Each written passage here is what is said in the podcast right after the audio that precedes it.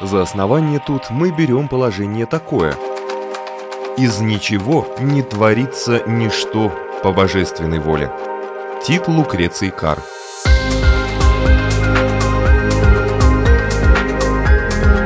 Дерзкие теории, смелые гипотезы, предположения, которые завтра могут стать аксиомами. Программа обо всем, что нас окружает. Природа вещей – на Латвийском радио 4.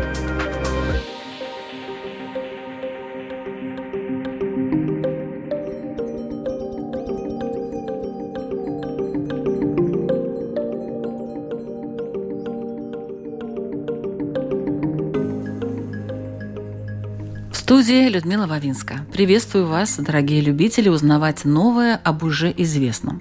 Впрочем, сегодня вы вряд ли догадываетесь, о чем пойдет речь, ведь далеко не каждый знает, что такое фуллерены. Я тоже познакомилась с этим словом совсем недавно и сразу заинтересовалась. А почитав и послушав специалистов, спасибо интернету, поняла, что рассказать об этом углеродном соединении просто необходимо. Ведь после его открытия, кстати, трем ученым за это была присуждена Нобелевская премия, свойства фуллеренов стали использоваться в разных сферах жизнедеятельности человека – в медицине и строительстве, радиоэлектронике и оптике и других. А сейчас у меня в студии сидит человек, который лично знаком с одним из открывателей Фуллерена. И это доктор физических наук, профессор Латвийского университета Марцис Аузенш. Добрый день. Добрый день. Итак, углеродные соединения, обладающие невероятной прочностью и другими удивительными свойствами, фуллерены в фокусе программы «Природа вещей».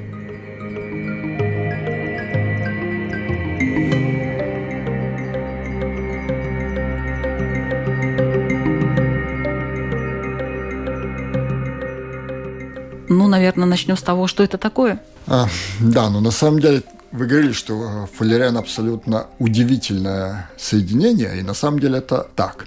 Может быть, можно начать с того, что если мы думаем о углероде вообще – но ну, это один из самых распространенных химических элементов. Мы знаем, что органическая жизнь без углерода невозможна. Мы иногда говорим, что мы углеродная а, жизнь на Земле, потому что любая органическая молекула содержит углерод э, и так далее. И э, представить, что совсем недавно, ну, по э, как бы историческим масштабам. Несколько десяток лет назад мы не знали о существовании специфической формы углерода. Мы знали, что есть аморфный углерод, копоть. Ну, наверное, каждый топил печку и знает, что копоть – это почти чистый углерод, э, графит в карандаше. Один из самых мягких э, соединений – это углерод, алмаз – самое твердое соединение, самое твердое вещество в мире – это углерод. Э, и все эти соединения, и все эти формы, которые в химии называются аллотропными формами химического соединения, как бы очень известны, и придумать, что еще что-то у нас осталось неизвестным, казалось э, невероятно. И тем не менее, э, ну, надо сейчас сжигать в прошлом веке, в середине прошлого века, во второй половине прошлого века, вдруг открыли абсолютно новую и удивительную удивительную форму. Если мы представим футбольный мяч, я не знаю, кто играл из э, слушателей футбол, но если вы посмотрите на футбольный мяч, он состоит из пятиугольников и шестиугольников.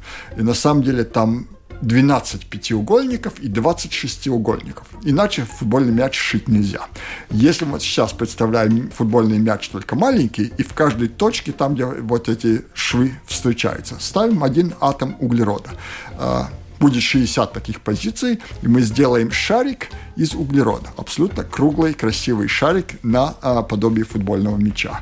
А, на самом деле там очень интересная геометрия. Вот если мы хотим а, плоскость покрыть какими-то фигурами, мы можем плоскость покрыть шестиугольниками, чтобы не осталось щелей. А вот если это мы хотим на поверхности шара сделать. Шестиугольники уже начнут перекрываться. Вот если мы там поместим в определенном порядке пятиугольник и шестиугольник, мы сделаем вот такой красивый шарик. Вот этот шарик есть фуллерен, или одна из форм фуллерена. Ну вот удивительно, что там только 12 этих пятиугольников помещается, да, и до сих пор непонятно, почему именно 12, почему не больше, не меньше. Нет, это абсолютно математика. Ну, если мы хотим шарик покрыть таким, э, какими-то фигурами, то оказывается, что, конечно, то, что можно покрыть э, плоскость, если мы плоскостью с огнем, понятно, что эти края начнут, если так сказать, налезать друг на друга. Или расходиться. Э, или расходиться. Но если мы с огнем в шарик, то, скорее всего, налезать друг на друга. И э, мы должны искать другие фигуры. Вот, оказывается, природа за нас это тоже сделала, и вот такую красивую форму э, создала. И в этом есть, конечно, очень интересные новые химические свойства. Как вы говорили, есть очень много интересных приложений. И что, может быть, наиболее интригующее, есть много приложений, которые мы уже делаем, но на самом деле есть еще намного более, которые мы видим, было бы интересно сделать, пока еще не смогли, потому что это очень какая нежная, маленькая э, технология с очень маленькими объектами, но там перспектива абсолютно фантастическая. Сделать, например, э, компьютер на уровне молекул. Потому что э, фуллерене, когда я говорю, что вот этот шарик, это только одна из возможных форм. Вот если мы вот графит, на самом деле, мы упомянули. Графит как раз плоскость покрыта шестиугольниками. И такие слои шестиугольников друг на друга. Поэтому карандаш так хорошо пишет. Когда мы чертим карандашом, вот этот один слой слезает, следующий слой слезает, и красивый след э, от карандаша остается. Вот если мы берем этот один слой и согнем в трубочку, что можно сделать? Оказывается, что вот эта трубочка будет иметь, это нано-трубочка, наподобие фуллерена, только уже не круглая, а такая вытянутая, э, имеет абсолютно э, фантастические свойства. Например, мы э, думаем, какой материал проводит тепло лучше всего? Ну, металл, железо железо нагревается и по всей объему очень быстро, или медь. Так вот, фуллерен, э, вот эта нанотрубочка, проводит тепло в 10 раз более эффективно, чем самый лучший металл. То есть абсолютно фантастично. Э, проводит э, ток очень хорошо. Может быть проводник, а проводник, который имеет размеры нанометров, то есть такой, какой размер приблизительно атома. Вот если сделать из таких трубочек соединения и проводить по ним ток, это самый маленький элемент, самая миниатюризация, которая возможна. Дальше уже идти некуда. То есть это как бы достигнут э, естественный э, предел. Ну вот это мы так еще э, в экспериментах делаем, пробуем. И на самом еще один момент, вот эта нанотрубочка необычайно прочная ее разорвать практически невозможно. А почему? Вот как раз это структура, что вот эти шестиугольники все очень компактные, очень э, плотно сидят вместе. В результате, то есть обычно у нас материал, ну там есть какой-то один кусочек э, домен или все равно другой, следующий, и по этим как бы соединениям и там, где они вместе, можно разорвать. Вот если вот такую трубочку, то ее очень трудно разорвать. Но, к сожалению, нам пока удается сделать эту трубочку, ну, в лучшем случае миллиметр длиной что это уже фантастически э, длинное. Но, тем не менее, мы уже делаем полимерные материалы, то есть мы, люди, а, когда вот в этих материалах мы ставим эти фуллерены в виде трубочек, и э, материал армируется этим, как говорят механики, и становится намного более прочным. Но там эти трубочки как бы хаотично э, расставлены. Вот если мы бы сделали непрерывный такой материал, это была абсолютно фантастика.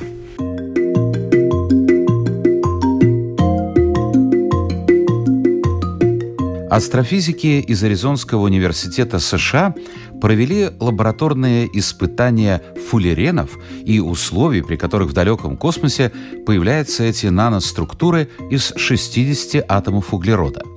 20 лет назад ученые случайно нашли фуллерены около ядра Млечного Пути в дальних галактиках и даже в метеоритах. При этом некоторые эксперты скептически относятся к существованию фуллеренов в далеком космосе, поскольку при анализе светового спектра до конца непонятно, найдены именно эти структуры или простые группы углерода. Вероятно, фуллерены появляются в результате старения звезд, которые выбрасывают в потоки космического ветра атомы кремния и углерода – Повторив этот процесс в лаборатории, ученым удалось создать группы углерода, аналогичные космическим скоплениям.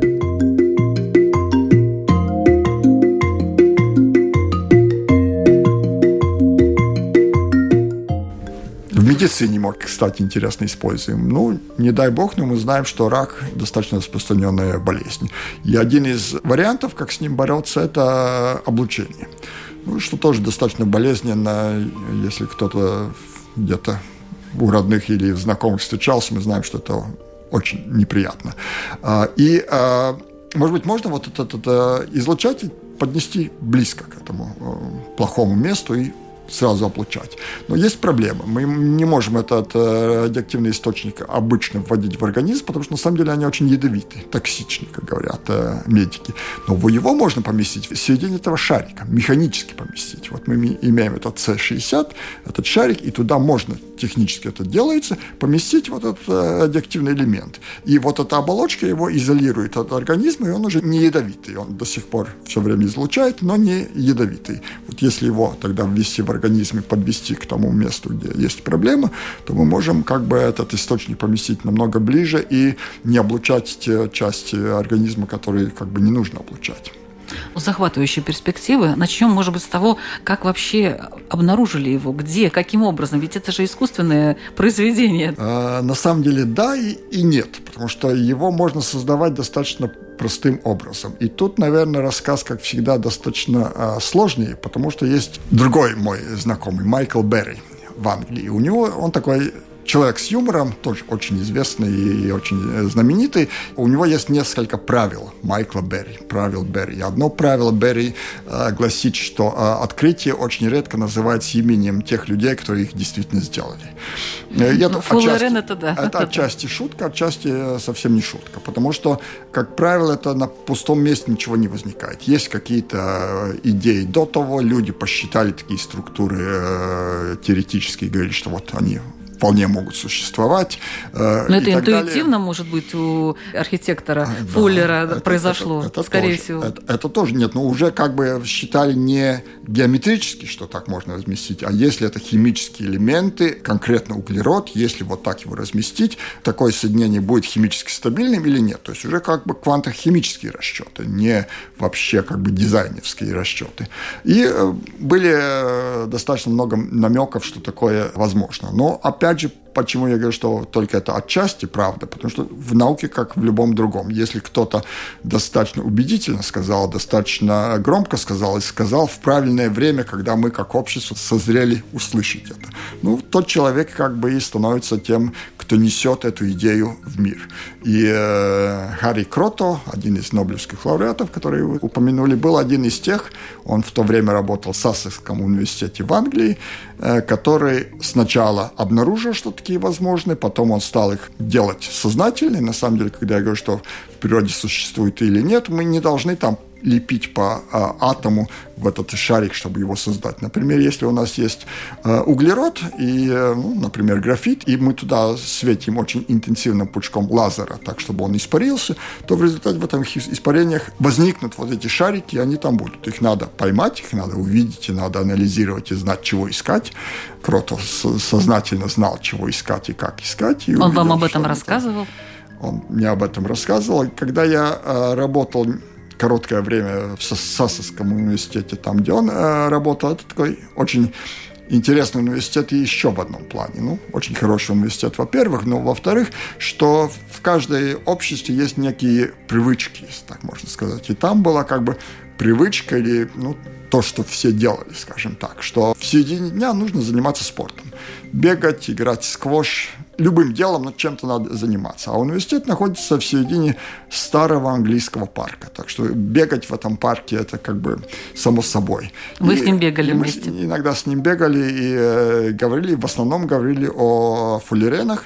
Это было на самом деле несколько месяцев перед тем, как он получил Нобелевскую премию по фуллеренам. Ну, понятно, что у него это было как бы во всяком случае в научном плане главная тема, которая его интересовала. Ну, из первых круг вы получили, да, ну, сведения, да. можно сказать, еще до того, как все это было объявлено. Нобелевский приз – это как бы результат уже того, если мы там посмотрим в его биографии, сколько он призов до того получил, их тоже список очень длинный. То есть Нобелевская премия была как бы венцом этого, но не, не стартовой точкой. Но назвали же все-таки не в честь Крото, но так как название придумал он сам, то, наверное, было бы очень как бы не тактично, высокомерно называть что-то своим именем. А, я не знаю, было ли у него такие идеи или нет, потому что мы знаем, например, постоянная планка. Планк ее открыл, но, конечно, не назвал своим именем. Потом люди начали говорить, что это постоянная планка, потому что он открыл. Так что это соединение назвать Крото, может быть, кто-то смог, но так как Крото с очень как бы обширными интересами, как многие одаренные люди. То есть это химия, он химик на самом деле. Химия не единственное его увлечение. Мне кажется, он жил в Канаде. Нет, я думаю, что он в основном жил в Англии, и потом, когда он получил уже Нобелевскую премию, через какие-то годы он э, стал профессором во Флориде э, в Соединенных Штатах Америки, на юге э, Соединенных Штатах Америки. Э, на самом деле, если я правильно помню, его происхождение из Германии. И во время Второй мировой войны его родители переехали в Англию ну, по разным причинам. И как он выбрал это название? Он, ну, так как э, человек, который интересуется многим, интересуется в том числе э, искусством, есть архитектор Фуллер, который э, делал вот такие геометрические конструкции в архитектуре. И понятно, что если мы... В виде пос... таких вот шариков. Шар, шаров, которые он назвал, по-моему, структурой, похожей на Землю. Earth-like, что-то такое. Ну, потому что круглая, как земной шар. Ну, направление футуризм, да, такой. Ну, было. да, наверное, хотя я думаю, что таких э, стараний сделать что-то в сферической форме в архитектуре в разные времена, скорее всего, было. Но это было одно такое, как бы, достаточно популярное в то время и видное в то время. И вот если такой шарик вдруг оказался не в архитектуре, не в больших размерах, а в миниатюре в э, углероде, то, как бы, может быть, и название само на, на, напрашивается.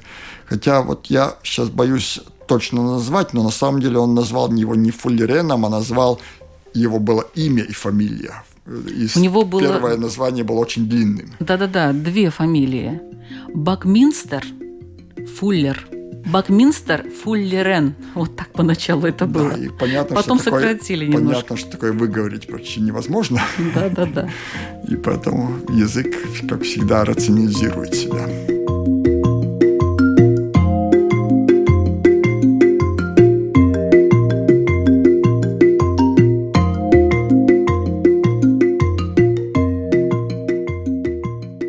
Одностенные углеродные нанотрубки применяются в электронике и сенсорных устройствах. Это листы из тонкого слоя графена, завернутые в бесшовные рулоны различных размеров и форм. Чтобы иметь возможность использовать их в коммерческих продуктах, исследователи должны производить их легко и быстро, а также постоянно контролировать свойства материала. Обычно изготовление углеродных нанотрубок – долгий процесс, часто для этого требуется несколько дней. Но даже в этом случае устройства загрязнены химическими веществами, ухудшающими их работу. Однако новый метод, разработанный в совместном исследовании ученых из Финляндии и Японии, позволяет изготовить сотни углеродных нанотрубок с улучшенными полупроводниковыми характеристиками в течение трех часов – что более чем в 10 раз повышает эффективность производства.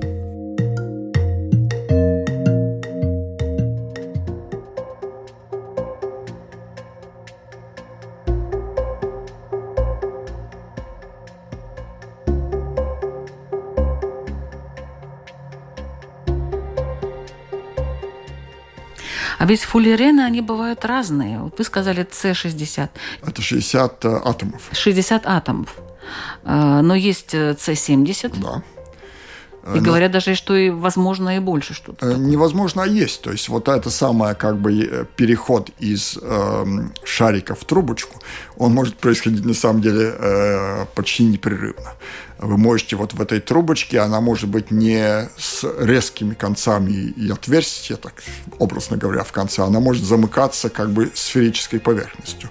И тогда вот если вы такую трубу делаете более короткую, более длинную, а там, там все Шире варианты. она может быть, да? Вот шире она э, в определенном смысле может, в определенном не, не может. В виде такого мячика регби, допустим. А, вот. В таком может быть, но mm-hmm. когда мы закручиваем шестигранник э, в цилиндр, мы должны, чтобы в, в той той стороне правильно замыкалось. То есть это не есть бумажный лист, где мы трубочку можем свернуть то немножко э, тоньше, немножко э, шире. Она должна быть непрерывной, поэтому эта структура должна не меняться, ходя по кругу вот этого цилиндра. Но это могут быть еще не только параллельные, но такие с завихрениями такие вот линии, правильно? Да. В виде таких вот На самом деле это, волн. если идти в деталях, э, безумно интересно, потому что оказывается, что вот эти шестиугольники, мы можем их скручивать так как бы перпендикулярно этим краям и можем параллельно краям.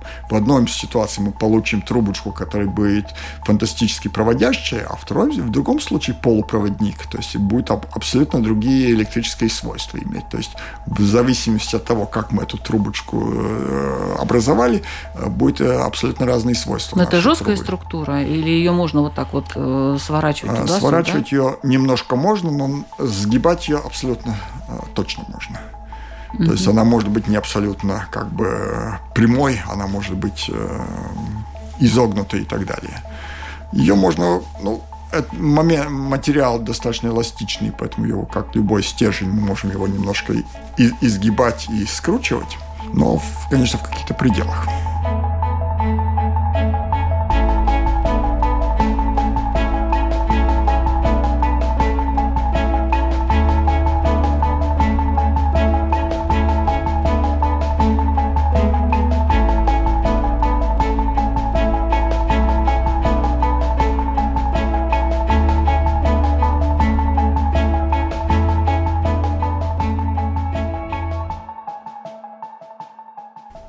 Космосе тоже есть фуллерены. А, в космосе тоже есть фуллерен, но везде на самом деле есть углерод. Если мы знаем, что искать, и сейчас знаем, что мы хотим найти фуллерен, то в той же самой Копоте мы можем найти фуллерены, они там тоже э, бывают. Э, в космосе мы знаем, что, это, что углерод один из очень распространенных химических элементов э, в космических масштабах. Но если мы знаем, что есть углеродные звезды и так далее. И там, где много углерода, там всегда будут возникать фуллерены. И в космосе тоже их обнаруживают они как-то могут влиять на человека вот сами по себе? Они могут как-то встраиваться? Это же молекулы. Угу. Да, ну, это молекулы, но мы знаем, что на самом деле органические организмы, человек и другие живые организмы, структура имеет очень э, точную структуру, как наши э, дезоксирибонуклеиновые кис, кислоты друг друга повторяют и так далее. То есть там нет таких случайных каких-то новообразований. А, так что я не думаю, что мы найдем в человеческом организме фуллерен, если только он пищи не, не Я и говорю про это, что он в, может проникать каким-то образом. В этом, в этом смысле абсолютно точно он может проникать. Ну, мы же там э, разные, в том числе, не знаю, немножко обуглившиеся э, продукты. Но это очень вкусно. Едим кстати. с фуллеренами. Да. Там абсолютно точно можно найти фуллерены, если серьезно поискать.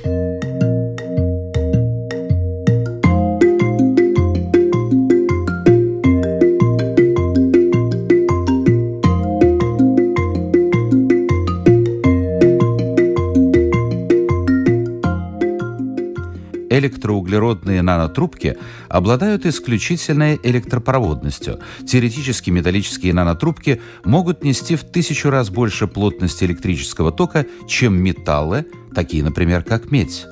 Оптикоуглеродные нанотрубки обладают полезными свойствами фотолюминесценции, оптического поглощения и спектроскопии, комбинационного рассеяния света. Термические углеродные нанотрубки обладают уникальными температурными свойствами, которые делают их особенно интересными для ученых при разработке новых материалов. На самом деле их теплопроводность намного лучше, чем у алмазов.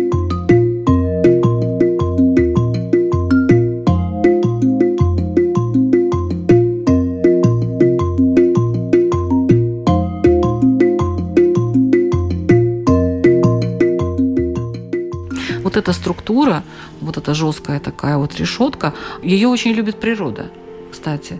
Допустим, есть моллюски, их тело выложено буквально вот этими структурными фуллеренами, это в кавычках назовем их, да. Э, есть такие рыбы, есть э, присмыкающиеся черепахи. Я не говорю про соты, пчелиные. Это уже просто классика фуллерена. В том числе, во всяком случае, что мы должны плоскость покрыть шестиугольниками если мы говорим о пчелиных сотах. А, Но на самом деле, наверное, это как бы такая очень интересная и большая проблема, если мы имеем плоскость, какими фигурами мы ее можем равномерно а, покрыть. Ну, мы знаем, что, не знаю, там прямоугольниками можем, а, треугольниками равносторонними можем, кругами не можем. Понятно, что там останутся какие-то э, промежутки. А вот тот же самый шестиугольник на самом деле состоит из шести треугольников. Очень красиво, можно их там врисовать. Поэтому, наверное, так по большому счету не столько, не, не, не, не очень много фигур, которые мы можем равномерно плоскость покрыть, поэтому э, вот эти шестиугольники, они много где появляются. Вы вот пчелиные соты говорили, потом есть очень интересная проблема, тоже связанная с тем, как мы вообще можем существовать. Если мы посмотрим, что природа говорит и что физика говорит, что любой, любая система идет к хаосу, от порядка хаосу, разлагается просто говоря. А мы же, как родились, думаем, что становимся все время более организованными, умными и, и так далее. Как это возможно? Возможно, это по очень простой причине. Э, был такой очень знаменитый химик, тоже Нобелевский лауреат Илья Пригожин, который занимался э, по-умному это называется система далеко от термодинамического равновесия. То есть система, через которую идет непрерывный поток энергии. Ну, мы все время поглощаем энергию, едим, солнце на нас светит. И пока этот поток энергии идет активно, система становится все более организованной. И вот есть очень связанный с нашим рассказом, простой пример, который каждый слушатель может попробовать дома сделать. Может быть, получится. Вот вы берете плоскую, э, неглубокую сковороду, наливаете там э, масло и ставите, чтобы равномерно снизу разогревалось. Вот система, через которую идет равномерный поток энергии. И в какой-то момент вся эта поверхность образовывает шестиугольники, вот, пчелиные соты. То есть система достаточно неупорядоченная. Ну, там пузырики в основном образуются. Если вы очень нагреете и начинаете там жарить ага. чего-то, тогда будут пузырьки. Но вы должны не доводить до кипения, но так, чтобы там уже потоки турбулентности активно начались. Я как-то пробовал, это не очень просто сделать, не всегда получается, но если получается, абсолютно фантастический вид. Это называется сот бинара, и вот э, это как бы э, еще один пример шестиугольников, как и фуллерены, поэтому это как бы относится к сегодняшнему рассказу, но с другой стороны это очень интересное явление, которое как бы выводит нас из такого очень э, простого рассмотрения то, что происходит в мире. Ну, мы всегда привыкли, это физика называется энтропия или измерение беспорядка, что беспорядок везде возрастает, в любой системе. Э, но вот оказывается, что не совсем так, и мы я уже говорил, активный пример, что любой э, живой организм развивается и становится все более сложным до какого-то момента, когда он перестает быть живым организмом. И вот э, это есть объяснение, вот, в том числе вот эти шестиугольники, шестигранники, как это возможно, как из беспорядка может возникнуть порядок.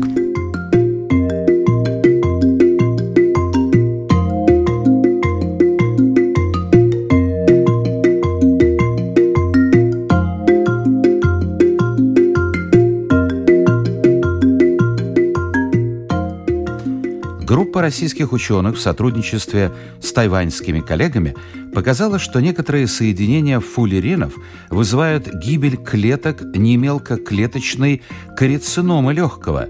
Это самый распространенный и трудноизлечимый вид рака легкого. При этом они не оказывают негативного воздействия на здоровые клетки. Как выяснилось, производные фуллеренов, взаимодействуя с митохондриями злокачественных клеток, способны запускать два различных пути клеточной гибели – аутофагию и апоптоз. Какой именно из них будет активирован, зависит от полярных групп, присоединенных к молекуле фуллерена.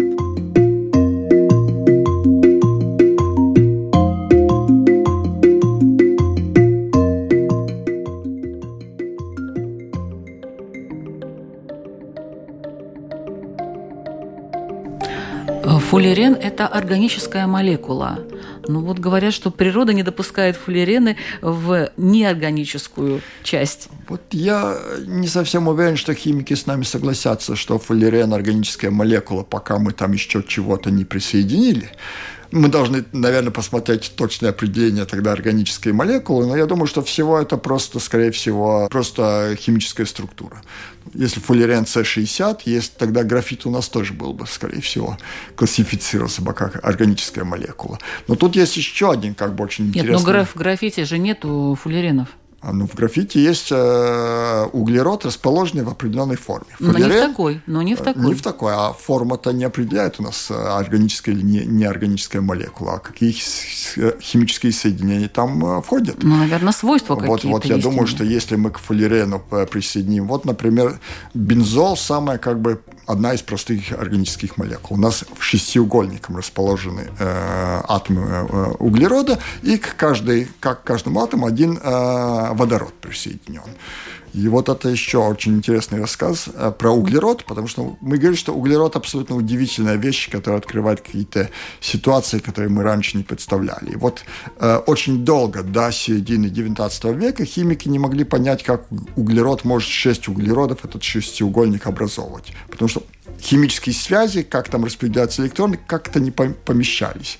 И э, мы знаем, что Менделеев по э, рассказам свою периодическую систему видел во сне. Вот человек, который придумал, как они могут существовать, Кекуле, тоже увидел во сне. Его сон на самом деле был не столько атомы углерода, но он видел во сне один из э, символов алхимиков. Змею, которая э, кусает свой хвост вот таком кружке. И он понял, что на самом деле это, скорее всего, вот э, как э, углерод может образовывать вот шестиугольник, что вот некоторые электроны как бы коллективизированы и взаимодействуют сразу со всеми углеродами. Но очень давно это было э, непонятно и было очень трудно понять, хотя оказалось углерод, мы уже говорили, самый простой и распространенный четвертый в периодической системе элемент, то есть должен быть как-то очень близко к началу.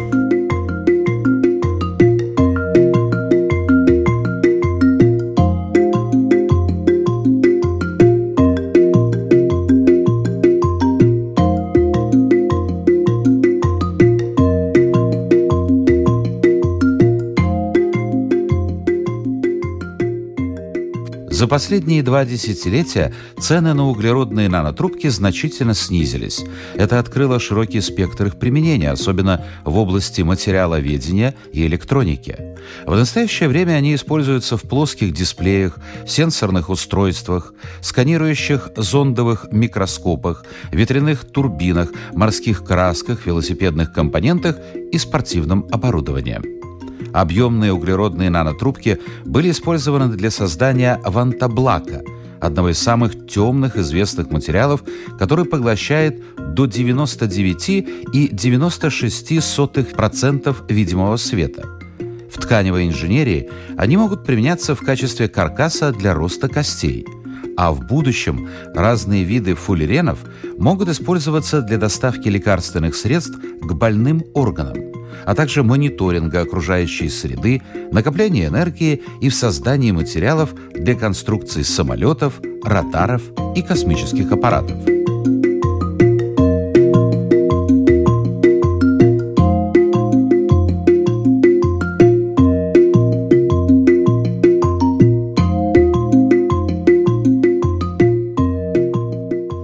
Вот сейчас удивительные свойства углерода С60, С70.